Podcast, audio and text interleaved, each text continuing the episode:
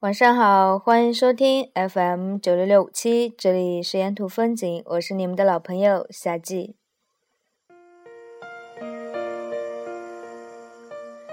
冬天越来越近了，二零一四年也进入了倒数阶段，十二月一切都会好起来的。最近气温骤然下跌，各位亲爱的小伙伴们，记得要多穿点哦。好了，现在回到我们今天的话题，长大后。我们终于成了自己想嫁的男人。多年以后，你回到我身边，不安全充满了。天气渐渐转凉了，微冷的风吹乱了你精心梳理的头发。你紧一紧合体的职业装风衣，穿着薄薄的丝袜在城市里穿行。你背着大牌的单肩皮包。左手提着笔记本电脑，右手端着一杯咖啡。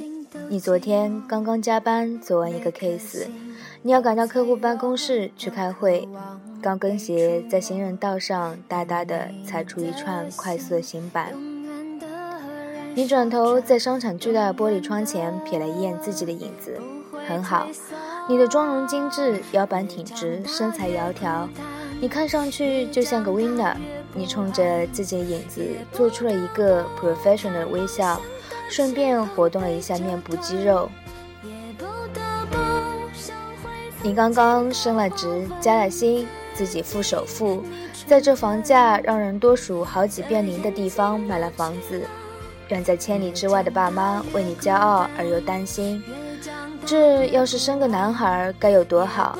这么聪明能干，一窝蜂的女生围上来啊！现在姑娘这么厉害，谁敢追啊？也许你昨天刚刚和妈妈通过电话，她又逼你回家相亲，说你也老大不小了，整天没个男朋友也不算个事儿，工作差不多得了，别太挑了，赶紧趁还年轻就嫁了吧。你看吴宇当了国务院副总理，还是一辈子单身，你可别那样。然后你放下电话，默默为自己换上饮水机的水，修好浴室的水龙头，刷了两下朋友圈，早早就睡了。因为你知道，第二天还要穿过整个城市去另一头开会。不是你妈逼的，你真的没有故意不交男朋友啊？你真的也渴望有人一起看电影牵手啊？可是那个人在哪儿呢？姑娘啊！你是不是也有过这么一个恍如隔世的曾经？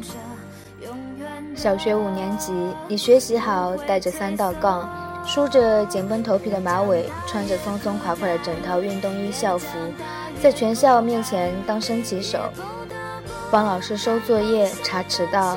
你成绩好，守规矩，你是家长口中的别人家的孩子。中学。你第一次听周杰伦，看《流星花园》，写日记，和同桌传纸条，偷偷喜欢班上数学、物理好、语文、英语不及格、深度近视小男生，或者篮球队里四肢发达、数学、物理、英语都不及格的队长。你好面子，从不承认你喜欢上他们。你不早恋，不逃课，不去网吧。你和父母关系还是很好，你仍然成绩好，守规矩。你仍然是家长口中的别人家的孩子。大学，你第一次离开家，第一次谈男朋友，你还是成绩好，守规矩，积极向上，好好实习，不去夜店。男朋友是和你差不多年纪的大学生，你们一起吃饭，一起自习，一起周末去校外的小馆子吃重口味的美食。你帮他改 GRE 作文，他帮你做编程作业。你们开始的时候花很多时间在一起，可是后来他总是很忙，你爸妈怎么都觉得他配不上你，又一直担心你跟他分了手之后出了校门嫁不出去，然后毕业之前你们自然而然的分手了，他出国了，你们不在一个城市，你们道路不同了，原因不重要，你们已经不是一路人了。你已经成长太快，而他还不懂得珍惜。然后你就这样一瞬间的长大了，你离开校门，一头扑向社会滚滚的洪流，开始你的职业生涯。你有一份很好的简历，年轻端正的容貌，工作认真努力，从开始就被领导器重。你在一个离家乡很远的陌生城市自己租了房子，你早上在拥挤的地铁或公车上吃早饭，周末去跑跑步，见见大学的朋友们。慢慢的，你们联系也就少了。你花很多时间和心思在工作上，你升职加薪，跳槽了。然后你收到很多很多的请柬，你一边准备份子钱，一边慢慢的发现，原来自己的初中同学都有两娃了，高中同学都结婚了，当初学习没那么好的姑娘，都在老家有房有车有男人有狗有娃了，现实安稳，岁月静好了。当时你在学校里根本不会正眼看一下的屌丝，现在开始泡跟你们有代沟的小美眉了。小美眉还把他看得像男神一样，你就这样一不小心的从别人家孩子变成了亲友眼里急需解决的问题。别人的妈妈开始跟他们的孩子说：“哎，你看那谁谁，当时学习那么好，也不是完美的啊。现在这么大年纪了，一个人在外面飘着，也没个男朋友。女生还是不要太强大了，容易生活不幸福。”其实，到最后还不都是当初你妈逼你好好学习，你又太听话了。你被安排去各种各样的相亲会，你其实长得不错，但是同龄的男孩子大部分知道你的薪水之后，开始觉得压力很大。你没办法在他们面前装出很可爱、很崇拜他们的样子，你很难告诉他们，其实你自己天天健身，可以提着纯净水桶上楼。他们得意洋洋地带你去高档餐厅，你自己带客户去过很多次了。他想年终奖发了之后带你去的地方，你自己旅游已经去过了。真的，你不在乎和他再分享一次这些经历，可是他受不了自己没有办法罩着你。公司也有很多优秀的人，你也不是没有心动过，但是不知为什么，人际关系复杂了之后，就是迈不过那一道坎。你不知道自己怎么就成了个问题。从小所有人都说好好学习，不要早恋。可是大学一毕业两年，所有人就开始催着你结婚生小孩，工作差不多就行了。好像女人一辈子只有有了男人，有了孩子，才能盖棺定论，才能被打上标签，说成是幸福。那事业成功呢？周游世界呢？做个好朋友、好女儿呢，成为科学家、改变世界呢，为全人类做贡献呢，这些算不算女人的成功和幸福呢？其实你自己想一想，你一个人过得真的不好吗？你有一份好工作，你自己买得起自己想要的东西，你可以计划说走就走的旅行，你有时间学习、旅游、健身，充实自己。遇到有趣的新朋友，你对未来还是充满期待。男人能做的事情，赚钱养家、开车修东西，你一样都能做。或者你可以花钱请人帮你。其他的时间，喜欢文艺青年的你，在空余时间学会了写博客和弹吉他。喜欢运动阳光型男的你，开始跑步和潜水了。喜欢稳重男孩子的你。变得极为靠谱，言出必果，大气端庄，负责，会照顾身边的人了。终于啊，终于，我们成了自己想嫁的男人。你已经并不需要一个男人让你的生活完整了，或者从水深火热的日子中拯救你出来。既然如此了，为什么急着把自己当成双十一减价产品嫁了呢？我们努力了这么多年，放弃了早恋，放弃了游戏，放弃了大学时代的疯狂。